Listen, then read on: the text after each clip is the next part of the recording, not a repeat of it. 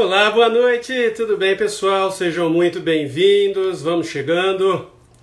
Estava fixando aqui o nome dessa nossa live de hoje, uma live é, que nós tivemos bastante procura, tem vários alunos perguntando a respeito.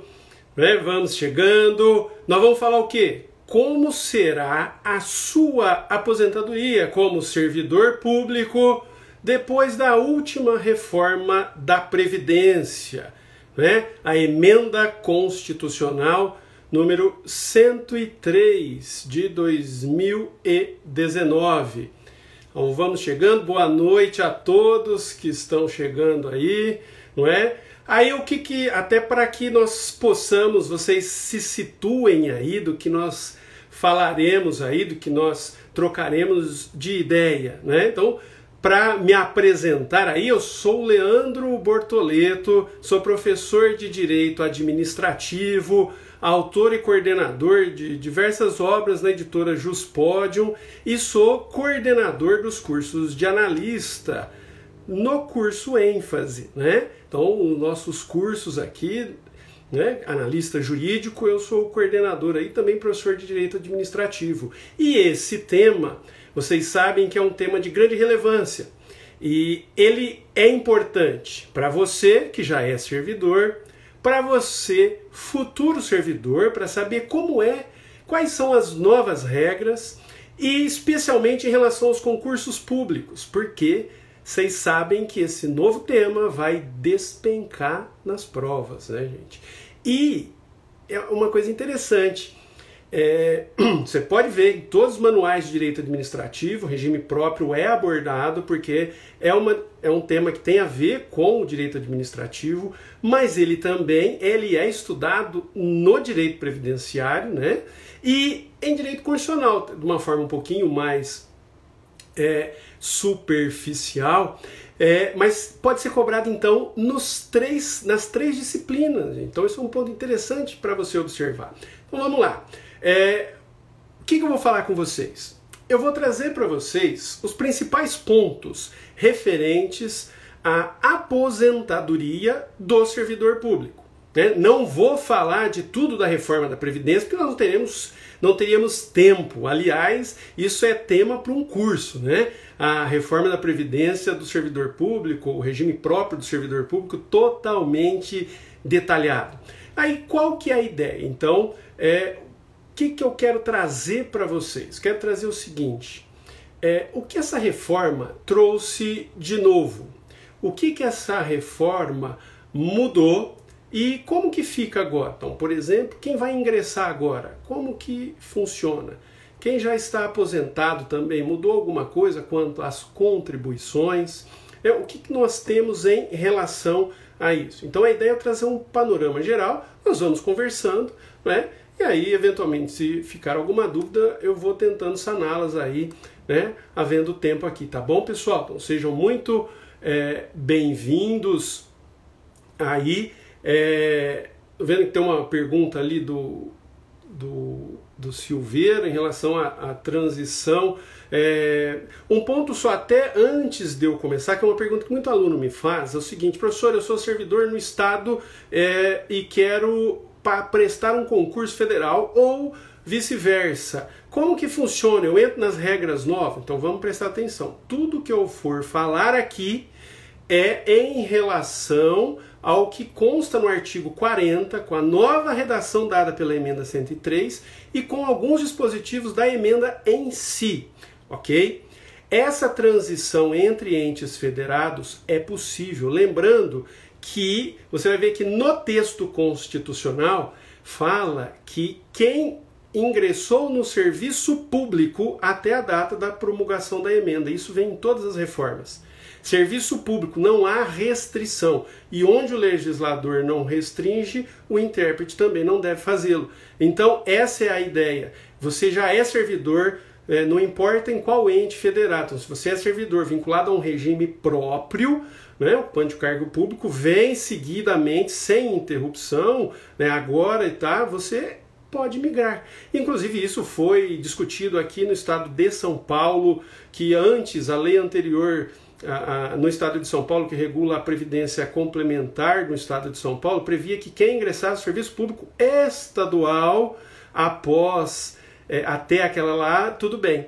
Então isso foi questionado, teve representação de inconstitucionalidade no TJ e o TJ acolheu. Então assim, você pode migrar de regime, você pode migrar de ente federado, não é? Porque o que importa é que esteja, já seja servidor público, tá bom? Então só trazendo essa informação geral, agora é o que eu quero trazer para vocês. Primeiro ponto. Em relação a esse regime de previdência, essa mudança, essa mudança, a reforma da previdência tratou tanto do regime geral de previdência quanto do regime próprio. Regime geral, vamos deixar de lado, vocês estudam de maneira aprofundada em direito previdenciário. Então vamos falar do regime próprio. E aí vem a questão. Esse regime próprio, ele serve para quem? Quem se filia a ele? ele é destinado aos servidores titulares de cargo efetivo. Então, o regime próprio de previdência é para aquele que ocupa cargo público efetivo é? e que no ente federado onde ele está lotado, onde ele trabalha, tenha, exista o regime próprio de previdência. Por quê? Não é todo mundo que trabalha na administração pública que se filia ao regime próprio? Não, não é. Então, quem trabalha na administração pública, por exemplo, como empregado público, ele né, submete-se ao regime trabalhista e, portanto, ele segue as normativas do regime geral de previdência, o temporário e o ocupante exclusivamente de cargo em comissão. Lembrando que o cargo em comissão pode ser ocupado por quem já tem um cargo efetivo e também por quem não tem. Então, é possível isso. O que a Constituição apenas prevê é que a lei vai determinar o percentual que fica reservado a quem já tem cargo é, efetivo. Mas é possível então você trazer alguém do setor privado que não tenha cargo público nenhum para ocupar um cargo em comissão. Esse que ocupa o cargo em comissão quando ele não tem o cargo efetivo, que a Constituição o chama de ocupante exclusivamente de cargo em comissão, esse vai para o regime geral. Agora, quem tem cargo efetivo e foi nomeado para um cargo em comissão, aí é indiferente ele estar num cargo em comissão porque ele é titular de cargo efetivo. Sendo titular de cargo efetivo, vai para o regime próprio. Beleza? Então lembrar isso. Quem não vai para o regime próprio é quem ocupa exclusivamente cargo em comissão, ou seja, só tem o cargo em comissão. Ele não tem vínculo com a administração, não tem um cargo já efetivo. Né? O temporário e o empregado público. Tá? Também aqui não entra nesse regime específico, não falar, não se aplica aos militares, porque aí é regramento específico por lei, e também esse regime não se aplica aos ocupantes de mandato eletivo, deputados, senadores, prefeitos, eles é, têm previsão, ainda existia um regime específico, mas agora ainda com a reforma vão para o regime geral, ok? Definido isso, um ponto que é, eu gostaria de trazer já é uma, uma, um ponto novo na reforma, e aí isso atinge tanto o empregado público quanto o ocupante de cargo público, que é o seguinte, o, o artigo 37, a ele foi acrescentado o parágrafo 14, gente. Nesse parágrafo 14, estabelece a Constituição agora que é a aposentadoria, quando ela é concedida, e para essa concessão, né, você foi utilizado tempo é, decorrente de cargo, emprego ou função pública né? É, inclusive, é, lá do regime geral, o que, que vai fazer? Então está escrito isso: aposentadoria concedida com a utilização de tempo de contribuição decorrente de cargo, emprego ou função pública, inclusive do regime geral. Então, tanto faz. Isso acarreta o rompimento do vínculo que gerou tempo de contribuição.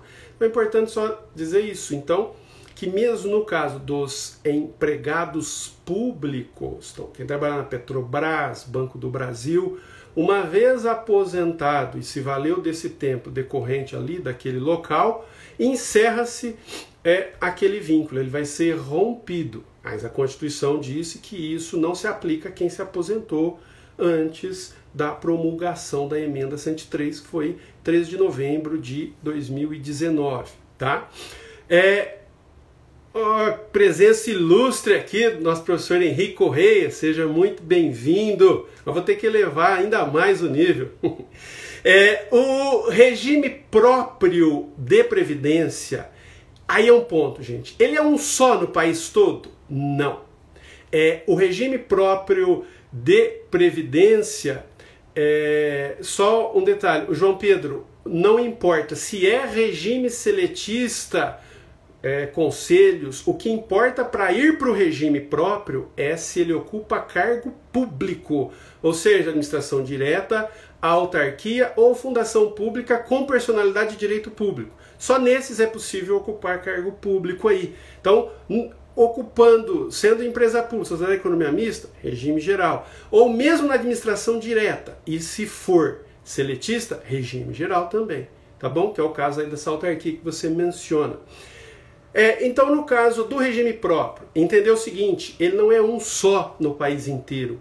Cada ente federado cria o seu, institui o seu por meio de lei. Então tem um, cada município tem o seu regime próprio, cada município administra o seu regime. E isso é diferente. No regime geral, não é? Quem administra é o INSS para o país inteiro, é um só. O regime próprio varia em cada município, em cada estado. Obviamente, as normas gerais elas são estabelecidas em âmbito federal e devem ser seguidas, mas pode haver diferença em cada um desses entes federados. Outro ponto, uma novidade, o parágrafo 22 acrescentado ao artigo 40, o parágrafo 22 acrescentado ao artigo 40, vedou a instituição de novos regimes próprios. Quer dizer o quê? A partir da reforma da Previdência, se aquele município não tinha regime próprio, ele não vai mais poder criar. A, a, a emenda vedou. Porque qual que é a ideia? Eles querem que no futuro haja uma convergência e que fique com um regime só, tanto para o servidor quanto para é, o, o pessoal da iniciativa privada, que é o regime geral. Tá? Então está é, vedado e estabelece esse dispositivo que a lei complementar federal, lei complementar, irá estabelecer as normas gerais para esse regime próprio.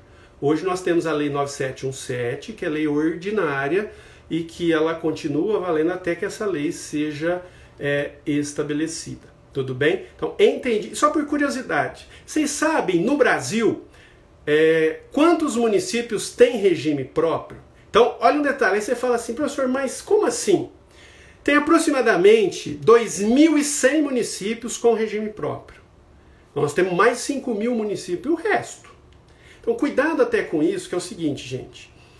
É, vocês lembram que a Constituição é, prevê o regime jurídico único, mas isso na prática acabou não pegando, porque teve a emenda no, lá em 98 que é, matou o regime próprio, e depois o Supremo ressuscitou né, em 2007. Então hoje teria que ter um regime só. Mas tem município que nunca criou e até hoje é seletista. Então o que, que você tem? Tem um monte de município no país que não tem estatuto.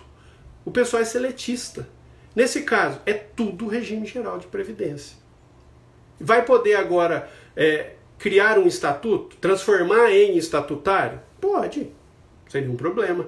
Né? Você pode fazer essa é, migração de regime por lei. A questão é.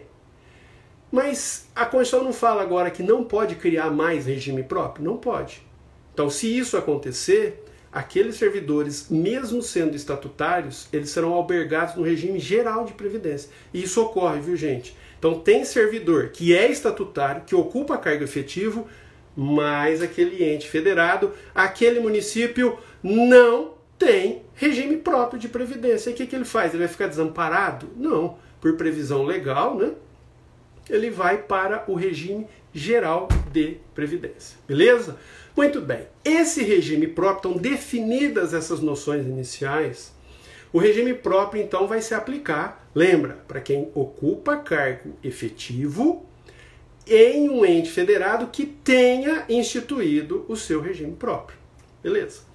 Esse regime próprio tem algumas características que está no próprio texto constitucional isso, que ele é contributivo, solidário, que tem que ter unicidade de regime unicidade de é, gestão, tem que ter uma, una, uma unidade gestora só.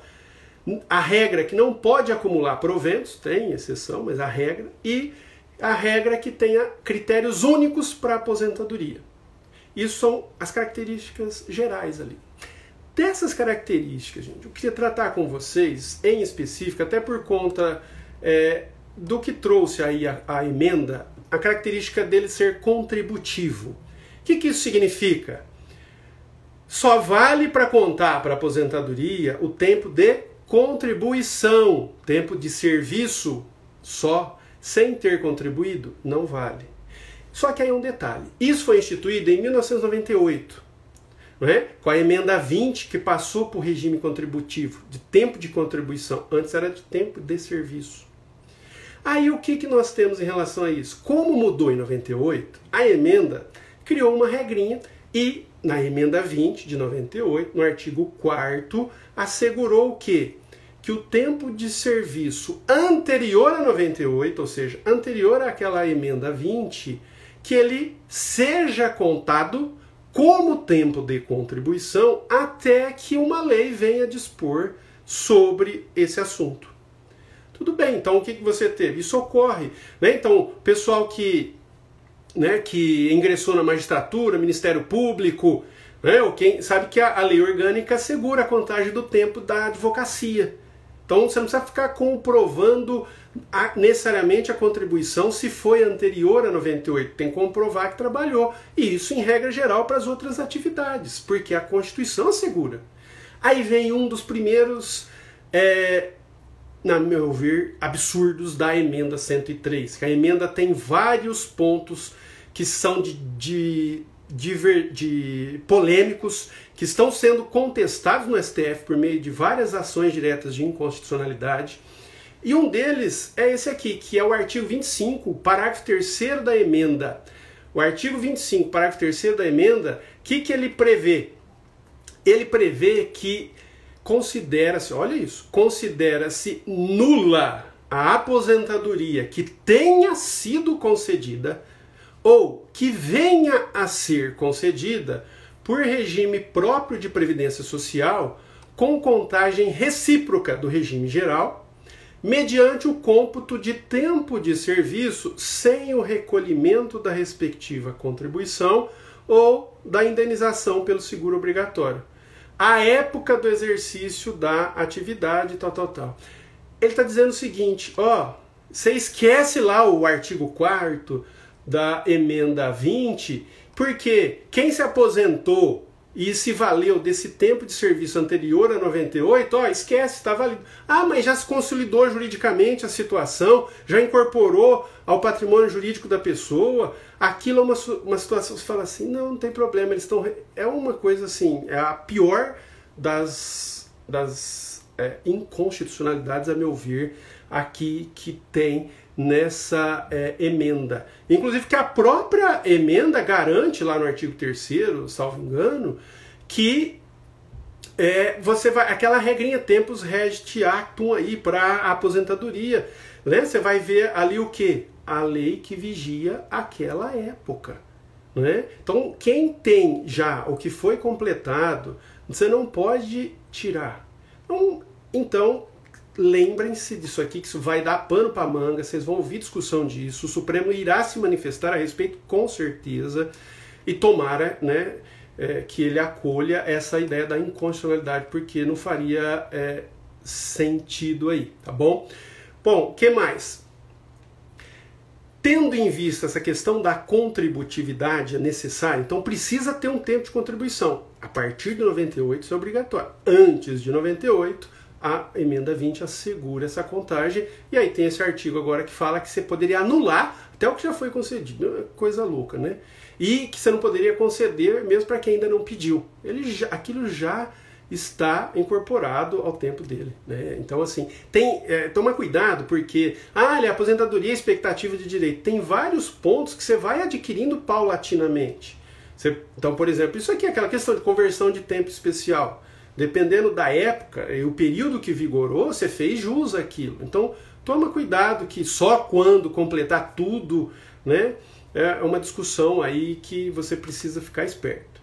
Outro ponto, em relação a essa contribuição, quanto que paga para aposentar, não é? Quem paga? Ativo e inativo. Quem está nativo e quem está aposentado. Essa é a regra que temos na Constituição. Isso que já tinha. Isso não é novidade da emenda, não. Da reforma da, da Previdência, da emenda 103. A questão é que tem que o artigo 149 da Constituição, parágrafo 1, a emenda foi lá, mexeu nesse dispositivo e agora, por meio de lei, lembra isso, tem que ser por lei, a União, os estados, o Distrito Federal, os municípios, eles vão instituir a contribuição previdenciária, só que olha o detalhe, cobrada do ativo, pensionista, aposentado, e ela vai poder ter alíquota progressiva. Então a progressividade, falar, mas progressividade em tributo, tudo bem, pode existir a contribuição previdenciária para quem adota aquela, né, considera como cinco espécies é um tributo e tal, pá, tudo bem. Até aí você fala, beleza. Muito bem, mas aí o que, que tem? Primeiro ponto em relação a isso. Essa progressividade de alíquotas, então você ter não ter uma alíquota só. Como que era até agora? Até agora você tinha uma alíquota só. Por exemplo, era 11% na área federal, 11%. Não importa quanto ganhava, 11% você paga para aposentar. Com essa mudança, com essa mudança, Primeiro ponto, a Constituição fala que depende de lei para criar isso, não depende? Sim. Essa lei precisa ser feita ainda. Então a Constituição já disse o seguinte: olha, esse parágrafo primeiro, artigo 149, só vai entrar em vigor para estados, Distrito Federal e municípios quando eles fizerem essa lei referendando esse dispositivo constitucional. Isso está no artigo 36, inciso 2 da emenda. Então isso já vale para estados, Distrito Federal e municípios? Não, só se esse estado e esse município já aprovou a lei com, prevendo isso. E para a União? Esse é o ponto que vocês vão ver. Essa emenda fez tudo desse jeito. Um monte de coisa, tudo que ela tratou. Ó, isso é assim agora e depende de lei, precisa disso do Estado fazer município.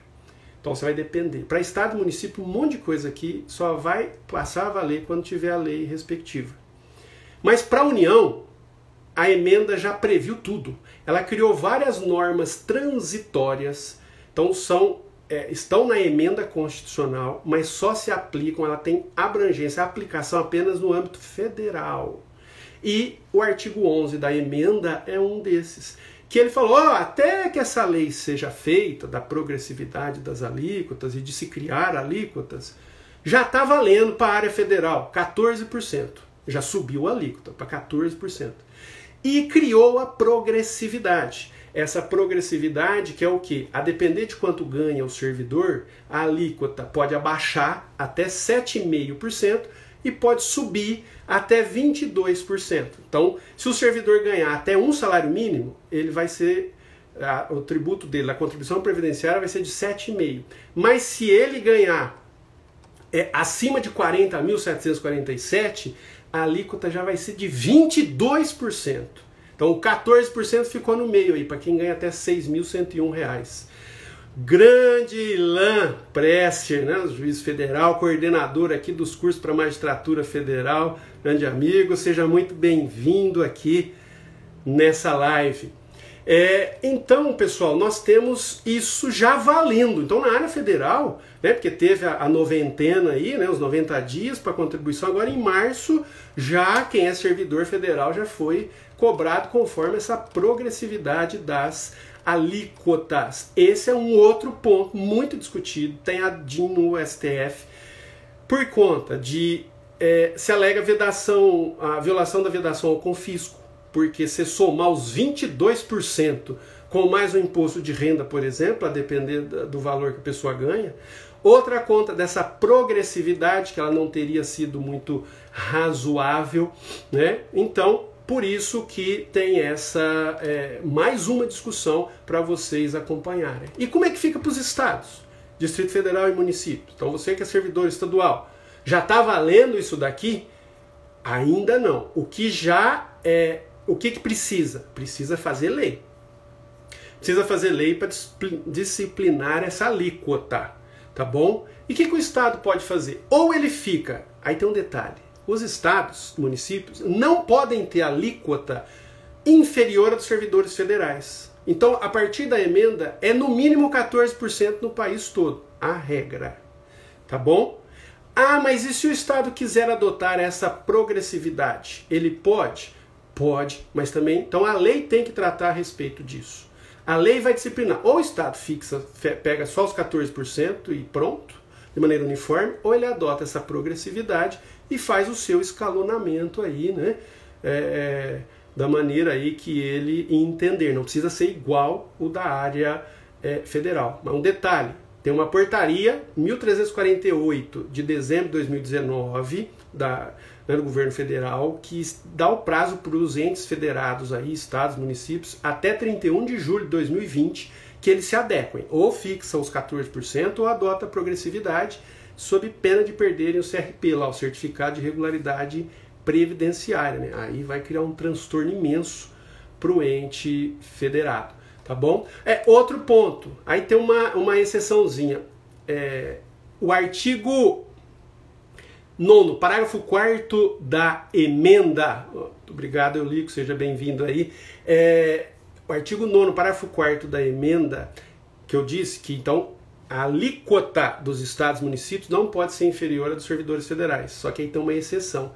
Ela pode ser menor se não é? Ela pode ser menor se o ente federado não possuir déficit atuarial. Ou seja, se o município tiver com a previdência dele em ordem, o regime perfeitinho, na, né? naquela compensação entre aí a receita e a despesa, tá tudo bonitinho, belezinho. Que você sabe que hoje eu não conheço particularmente algum que não esteja, mas pode ter. Mas a grande maioria está. Então, se tem déficit atuarial, não pode ter alíquota menor que os 14%. Mas cuidado em prova. Então, se o ente federado estiver redondinho, não tiver déficit atuarial, ele pode diminuir essa alíquota para menos de 14%? Sim, pode. Mas qual que é o mínimo que ele pode? Aí, o que, que a Constituição fala? Que ele não pode adotar alíquota inferior à do regime geral. Então, ele vai seguir o padrão do regime geral de previdência. Ok? Beleza? Outro ponto. Aposentado. Paga ou não paga? Falar. Isso aí já tinha. Isso aí já é, existia a questão dos aposentados. Né? E aí é o seguinte, pessoal: aposentado já pagava, né, desde a outra reforma, é, a Previdência. Só que o que, que você tem? Você tem o parágrafo 18 do artigo 40, que fala o que? O aposentado só paga naquilo que extrapola aquele valor máximo que tem lá no regime geral. Você sabe que quem está no regime geral de previdência, quem está lá no regime que vale para o setor privado, o valor máximo de aposentadoria é 6.100 e, uns quebradinhos, não me lembro de cabeça, aproximadamente 6.100 reais.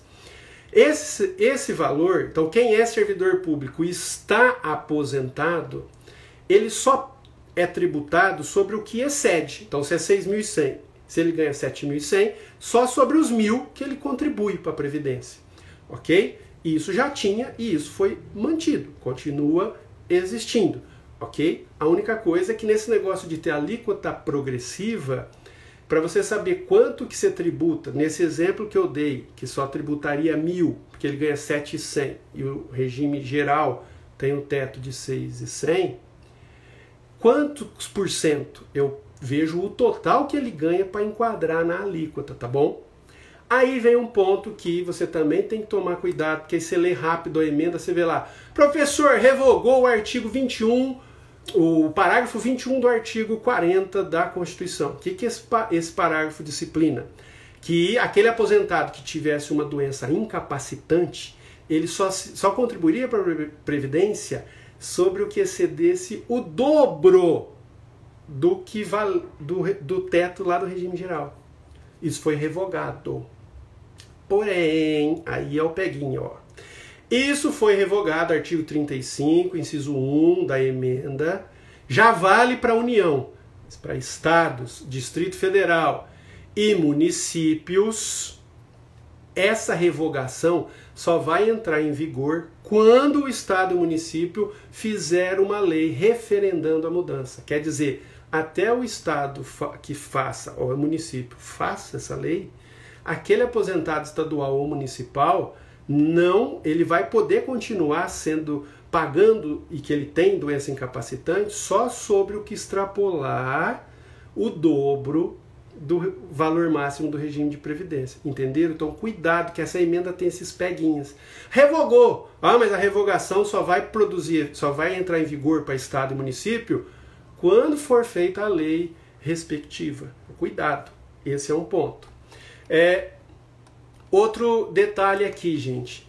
E aí que vem outra discussão que está no Supremo. O artigo 149 Nele foram incluídos quatro, é, três dispositivos ali principais: o parágrafo primeiro A, B e C. Esses dispositivos fizeram a previsão, olha isso, fizeram a previsão de que quando tiver déficit atuarial, que é a grande maioria dos entes federados, a contribuição dos aposentados e pensionistas não vai ser só sobre o que extrapola esse teto do regime geral. Vai ser sobre o que extrapola o salário mínimo, gente. Então, quem está aposentado pode ter aí, infelizmente, é um desconto maior a partir da emenda se o ente federado onde ele está estiver em déficit atuarial. É possível que essa contribuição então incida sobre o que exceder o salário mínimo e não sobre o que exceder o máximo lá é, do regime geral de previdência. Né? Então, isso é outra medida que está sendo contestada no Supremo, né? É, proibição de retrocesso que a Fabiola está mencionando aí, quanto a isso, quanto aquele outro ponto, isso se discute, mas lembrando que, por exemplo, quando teve a inclusão da cobrança sobre os aposentados, o Supremo entendeu que era constitucional passar a tributar o aposentado. Vamos ver agora quanto a esse ponto do salário mínimo aqui, né, gente? E desses que já recebem por conta lá de ter doença incapacitante. Vamos aguardar o STF. E vem mais uma, para não precisar achar que não tá bom, né? A União já vale isso para ela. E outro ponto: se isso ainda não resolver, mesmo cobrando na área federal acima do salário mínimo dos aposentados, a União pode instituir uma chamada contribuição extraordinária, quer dizer, vai mais, mais ainda em cima de todos, né? vai ter uma nova contribuição. Então, isso, por exemplo, na DIN que a JUF manejou lá no STF, é um dos pontos que ela contesta, que é um negócio também que você fala, mas qual a finalidade? Daqui a pouco vai, você não vai mais receber, né? Só vai tributar. Tá bom? Bom, mas visto isso daí, vamos para o seguinte: quanto que tributa, nós já vimos. E quanto que recebe? Qual que é o valor dos proventos? De uma maneira bastante assim sintética, até né, nosso tempo aqui não é muito grande aqui, nós temos o seguinte: de maneira sintética, é, como calcula os proventos? Vocês sabem que já deixou de existir a regra que antes fosse o servidor público. Quanto que ele aposentava? Olha, tanto que ele ganhava na ativa era o tanto que ele ia receber.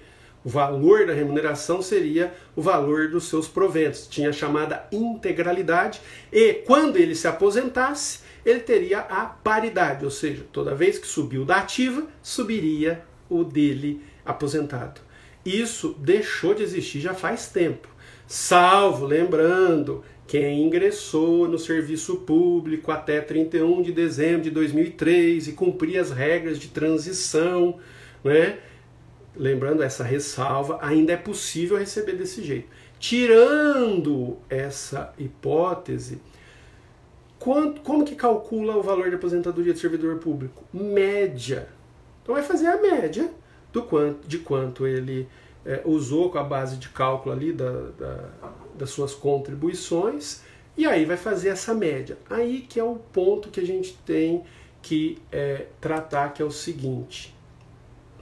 A emenda, pela emenda agora, a emenda 103, o valor da aposentadoria do servidor, se você pegar lá o artigo é, 40 é, parágrafo. Ah, não me lembro o dispositivo específico, mas é o quê? No mínimo, salário mínimo e no máximo o valor previsto por regime geral.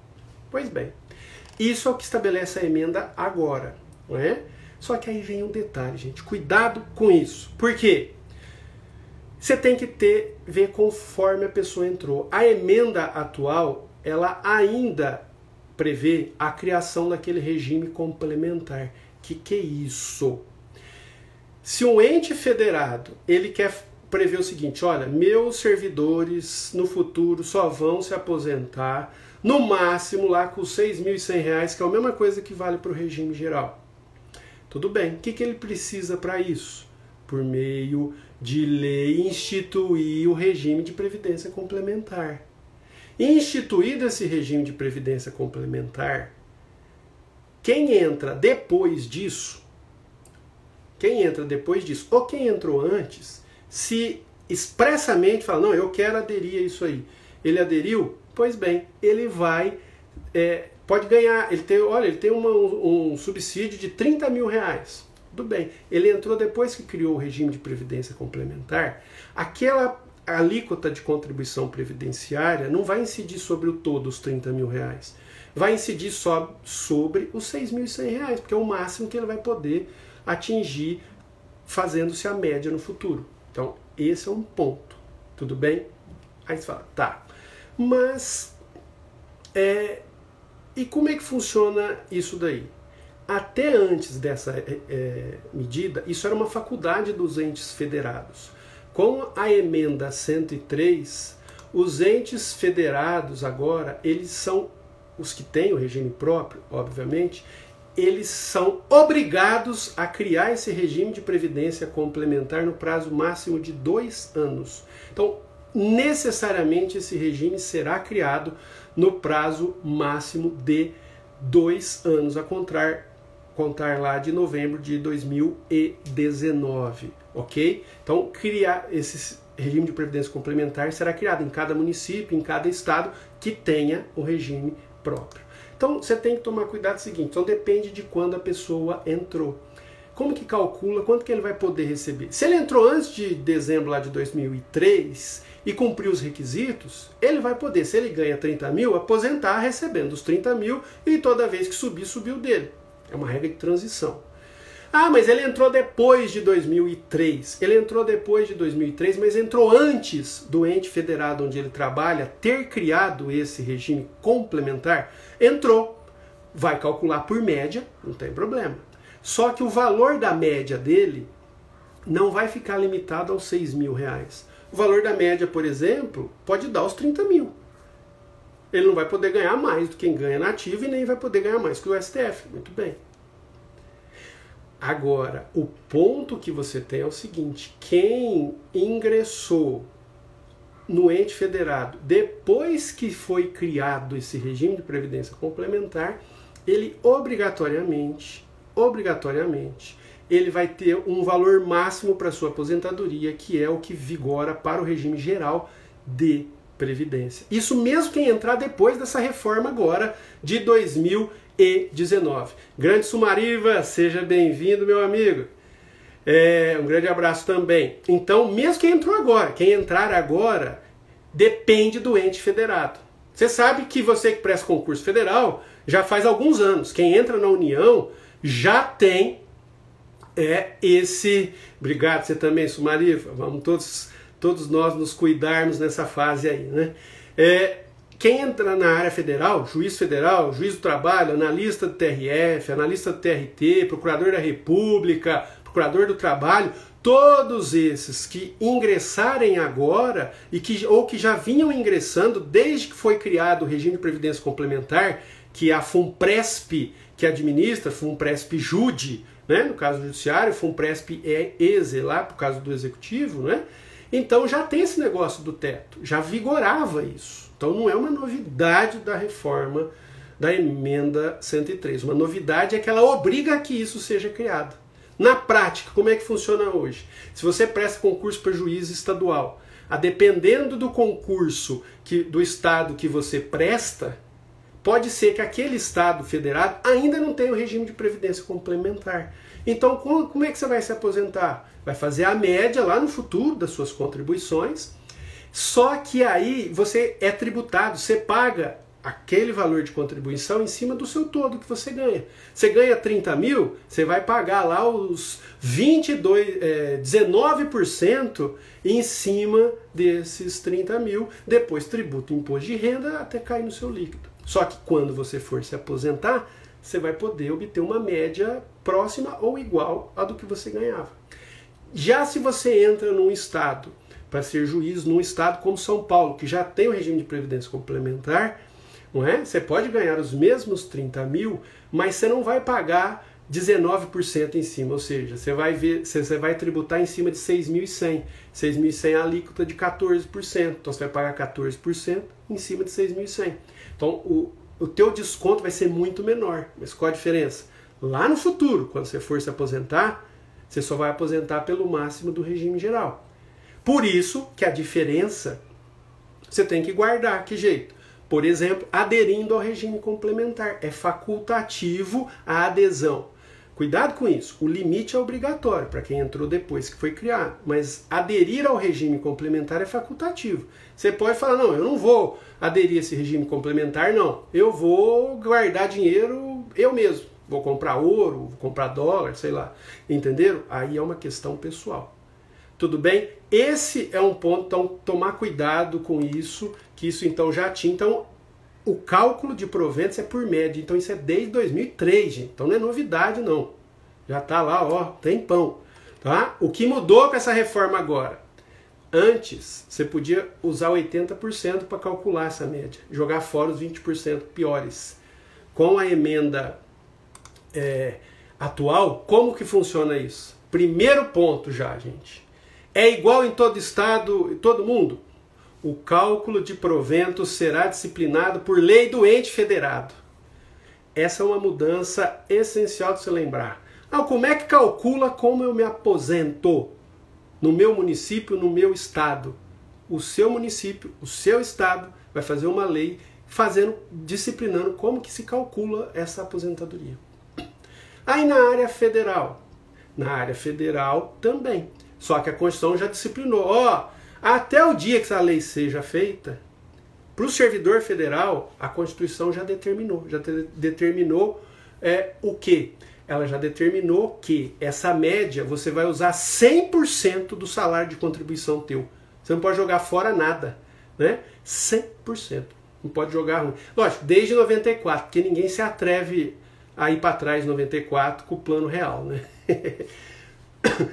E no caso dos estados e municípios, até que essa lei seja feita, aí a Constituição falou, fica valendo, aí é outro ponto, fica valendo as normas constitucionais e infraconstitucionais que vigoravam até a entrada em vigor. Então veja o seguinte, você tem que saber como é que era e como é que veio a ser.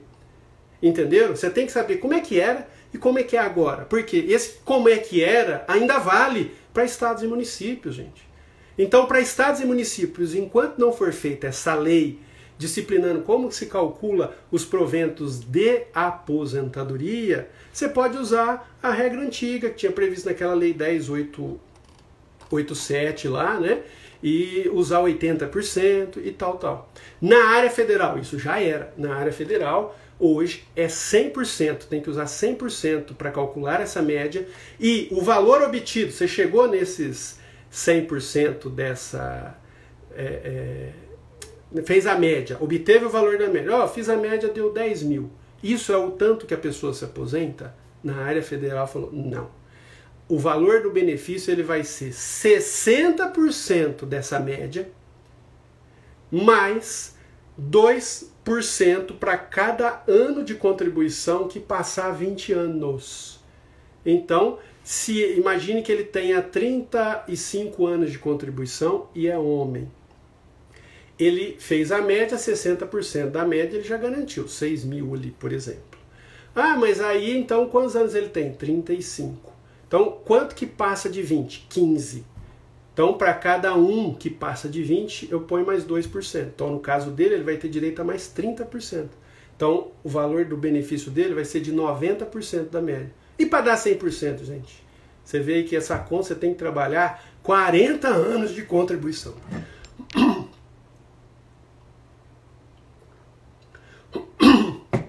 40 anos de contribuição para dar 100%. É, não é fácil não, né? ok? Muito bem, então isso é como se calcula é, os proventos. E a aposentadoria, gente?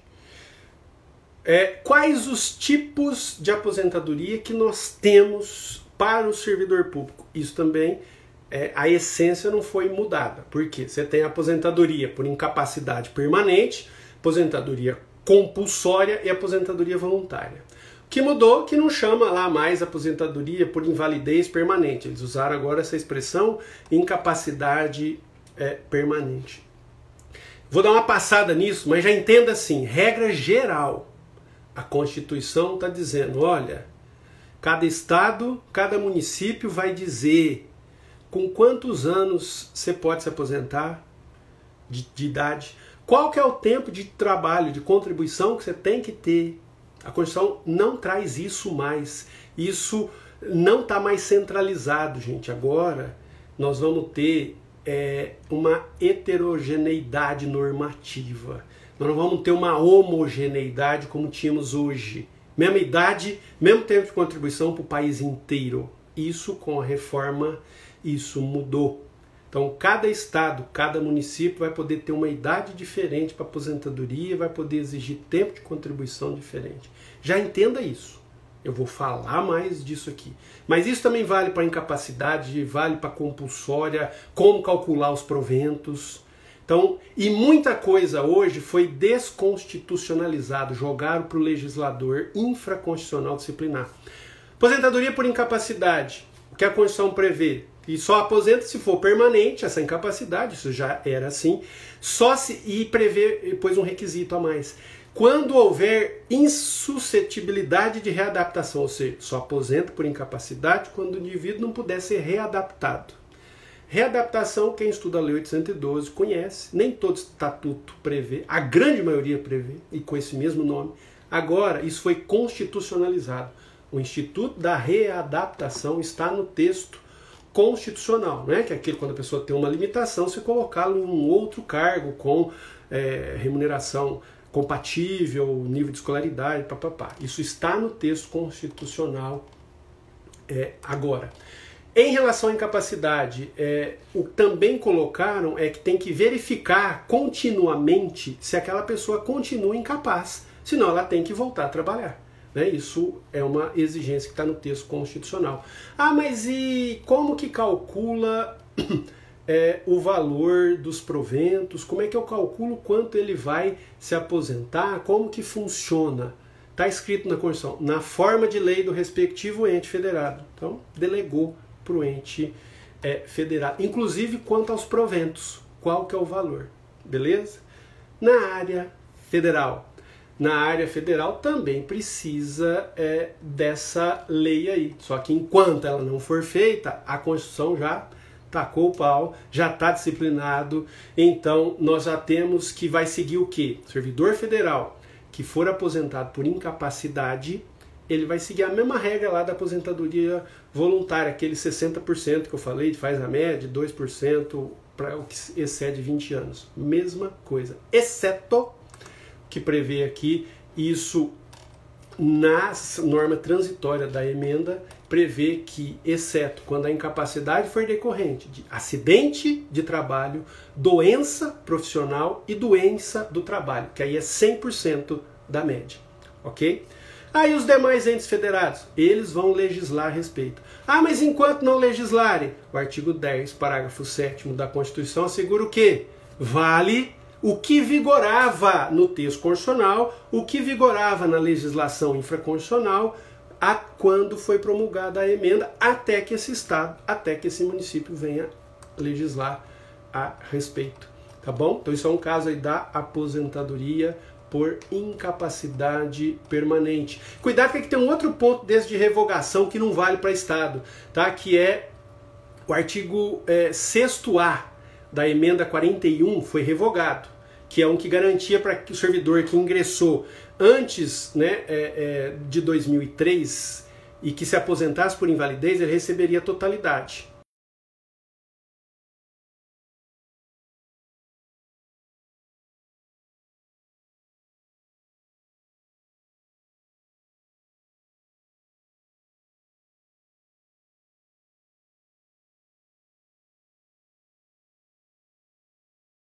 Seis, inciso 2 da emenda 103, tá bom? Aposentadoria compulsória, essa não tem muita discussão, é o que você já conhece, que é a Constituição fala em 70 ou 75 anos de idade, aí tem aquela lei complementar 152, que na prática pôs 75 para todo mundo. Proventos são proporcionais, mas como eu calculo essa proporcionalidade? Grande Léo, seja bem-vindo aí, né? Pessoal, tô vendo algumas perguntas, mas o que eu não consegui interagir com vocês, depois é, vocês por favor me mandem também por direct, manda aqui por arroba curso ênfase ou pro meu pessoal, arroba prof Bortoleto, né? Será um prazer aí falar com você. Só quero trazer esse panorama geral aqui, tá? É, mas como que calcula esses proventos proporcionais da compulsória? Estados, Distrito Federal, município e União. Cada ente federado legisla a respeito. Cada ente federado vai fazer a sua lei dizendo como que calcula. Tá bom? Na área federal, ah, já valeu, já estabeleceu. A Constituição disse que até que essa lei seja feita, na área federal, já estabeleceu como calcular lá no artigo 26, parágrafo 4 da emenda 103. Detalhe aqui da aposentadoria compulsória, gente. Está previsto expressamente no texto constitucional, parágrafo 16, artigo 201, que essa aposentadoria compulsória ela se aplica aos empregados de consórcios públicos, empresas públicas e sociedades de economia mista. Então, e suas subsidiárias. Então, esses seletistas, esses empregados públicos mesmo de empresa sociedade de economia mista, expressamente está agora no artigo 201 previsão da aplicação da aposentadoria compulsória do servidor. Ok? E aposentadoria voluntária? Aquela é aposentadoria que o servidor é, quer se aposentar, ou seja, que ele preenche os requisitos, idade e tempo. Como que funciona aí? O que, que nós temos no texto constitucional? O que, que mudou? Aí é o detalhe, atenção a isso, tá? Presta atenção a isso para você não cair em pegadinha em prova e para você que quer saber da sua situação entender. Com a nova redação do artigo 40, né? Boa noite, Ana, seja bem-vinda. É, nós temos o seguinte: a Constituição não estabelece mais uma idade padrão para o Brasil inteiro, como eu já falei. Então, você vê lá que no artigo 40, parágrafo 1, inciso 3, no caso da União, então na área federal, a idade mínima para aposentar, mulher, 62 anos, homem, 65. Ah, mas e o tempo de contribuição e outros requisitos? Lei complementar, vejam isso, gente. Isso foi desconstitucionalizado. Então é muito mais fácil para alterar o mínimo de tempo que tem que ser, haver contribuição para a aposentadoria voluntária. Então não é mais matéria constitucional com a emenda. A idade é matéria constitucional, mas não vale para o Brasil inteiro. Para a União, 62, 65. E qual é o tempo de contribuição? O tempo de contribuição é na lei. Ah, mas essa lei até ela ser feita no caso da União, já tem previsão no artigo 10 da emenda, prevê que qual é o tempo? Para 25 anos de contribuição, aí tanto faz se homem ou mulher, 10 anos de efetivos exercício no serviço público, 5 anos no cargo efetivo em que se conceder aposentadoria, e os 62 de idade se mulher e 65 de idade para homem. Isso já está valendo para servidores federais. Ok? Tá bom. E servidor estadual, distrital, municipal? Cuidado. Vai ter que ser feita a emenda à Constituição Estadual, emenda à Lei Orgânica do Distrito Federal, emenda à Lei Orgânica Municipal estabelecendo a idade mínima de aposentadoria. É na Constituição do Estado, não é em lei. Ah, mas se o estado X, o município Y, quiser colocar 60 anos no mínimo para homem e 58 para mulher, pode? Pode. Pode pôr a idade, né, o que quiser, é difícil afirmar assim, mas ele pode pôr a idade que entender mais conveniente ali para os cofres públicos locais. ok? Ah, mas e quanto tempo? Na área federal colocou, então, a partir de agora, que o mínimo lá que eles exigem é 25 anos de contribuição. Né? Só que você lembra que a hora que você for calcular isso lá na frente, você faz a média, 60%. Então, quem trabalhou só os 25%, ele passou só 5 anos de 20 anos. Então, 2% a cada ano vai dar só 10% a mais. Então, ele vai ter uma aposentadoria de 70% da média que ele chegou. Ok? Estados e municípios. No caso de estados e municípios, então, lembra: idade, Constituição Estadual, lei orgânica do município. Tempo de contribuição, lei é, municipal ali, lei complementar municipal, lei complementar estadual vai dispor a respeito. Enquanto não se faz essa lei, aí que eu tô te falando. Você tem que saber como é que era. Então, como é que era não acabou, gente. Ah, isso foi revogado, eu não preciso estudar mais. Você precisa saber. Então, como era antes, aquela regrinha que você já lembra lá. Ah, homem, 60 de idade, 35 de contribuição, mulher, é, 55 de idade e 30 de contribuição, 10 anos no efetivo no serviço público, 5 anos no cargo, ok? Então isso está valendo em todos os estados, em todos os municípios, enquanto não mudarem suas legislações respectivas. Beleza? Tudo bem? Aposentadoria especial. O que, que nós temos? A mesma lógica. Continua tendo a possibilidade? Sim. As únicas exceções que podem ter critérios diferentes para se aposentar são as de aposentadoria especial. O texto constitucional prevê quais? Servidor com deficiência, que já tinha essa previsão, só que é o que a Constituição fala o quê? Que a lei complementar do respectivo ente federado vai dizer qual é a idade e tempo de contribuição diferenciado para esse servidor com deficiência. Cada estado, cada município vai poder ter uma idade ou um tempo de contribuição diferente para o servidor com deficiência. Ok? Servidor, é, no caso, servidor federal com deficiência. Servidor federal com deficiência, aí a Constituição falou: olha, até essa lei ser feita, já estamos dizendo aqui, e que dizendo o quê? Vai aplicar a lei do regime geral, a lei complementar 142, exigindo só 10 anos de efetivo serviço público, 5 anos no cargo. Profissão de risco, atividade de risco. A Constituição mudou essa terminologia e hoje restringiu, tá, gente? Ela restringiu e estabelece que só tem direito a ela quem ocupa o cargo de agente penitenciário, agente socioeducativo ou policial, específico só para esses. Mas quanto tempo, qual é a idade, qual o tempo? Cada ente federado vai legislar a respeito. Tá bom? Na área federal, até essa lei ser feita, está valendo 55 anos de idade, 30 anos de contribuição e 25 anos efetivo exercício na carreira. Isso tanto para homem quanto para mulher. Então, para policial civil do Distrito Federal, porque a União organiza e mantém, policial da Câmara dos Deputados, policial do Senado, policial federal, policial rodoviário federal, ferroviário federal, agente Federal Penitenciário, que agora é da Polícia Penal, né? Todos esses seguem esse aqui. Ah, e nos estados? Vão fazer lei. Ah, enquanto não tem lei nos estados? Segue o que vigorava quando foi promulgada a emenda. Tá? E atividade insalubre, servidores que exercem atividade com efetiva exposição a agente químico, físico, biológico, lei complementar de cada ente federado vai disciplinar o, a aposentadoria especial. Tá?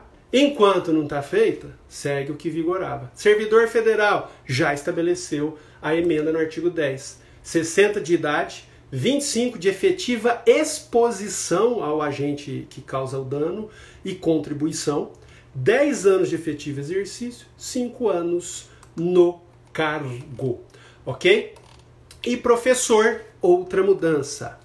A Constituição agora é, não tem uma idade mínima para professor. Por quê? A Constituição só garante que o professor, e manteve a mesma coisa, ensino fundamental, ensino é, educação infantil, ensino fundamental e médio. Tempo exclusivo nessa, nessas atividades. tem cinco anos a menos da idade mínima, tanto para homem quanto para mulher. Mas quanto é essa idade mínima? Então depende. Porque cada ente federado vai estabelecer a idade mínima para suas aposentadorias. Aí para o professor vai ser cinco anos a menos. Tá? Então isso vai depender de cada é, ente federado, quanto que ele fixou na sua Constituição Estadual o mínimo de aposentadoria para os seus servidores. E aí, quanto tempo de contribuição eles vão ter que trabalhar? Lei complementar no Estado, no município. Aí na área federal também tem que ser feita.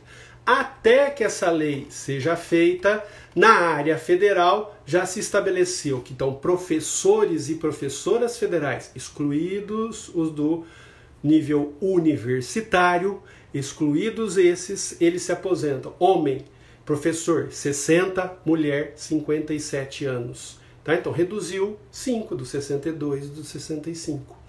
Tempo de contribuição para os dois sexos, 25 anos de contribuição. E sendo exclusivo no magistério infantil, fundamental e médio. É, e ensino fundamental é, e 10 anos de efetivo exercício serviço público e 5 anos no cargo efetivo.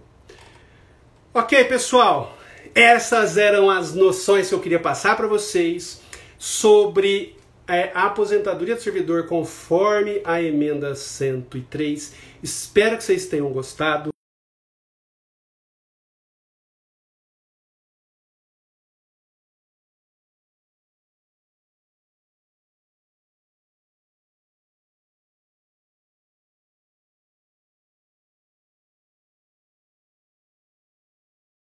À disposição, né? Falhou aí um pouquinho, voltou. Estou à disposição via direct no curso ênfase aqui e no arroba prof. Bortoleto.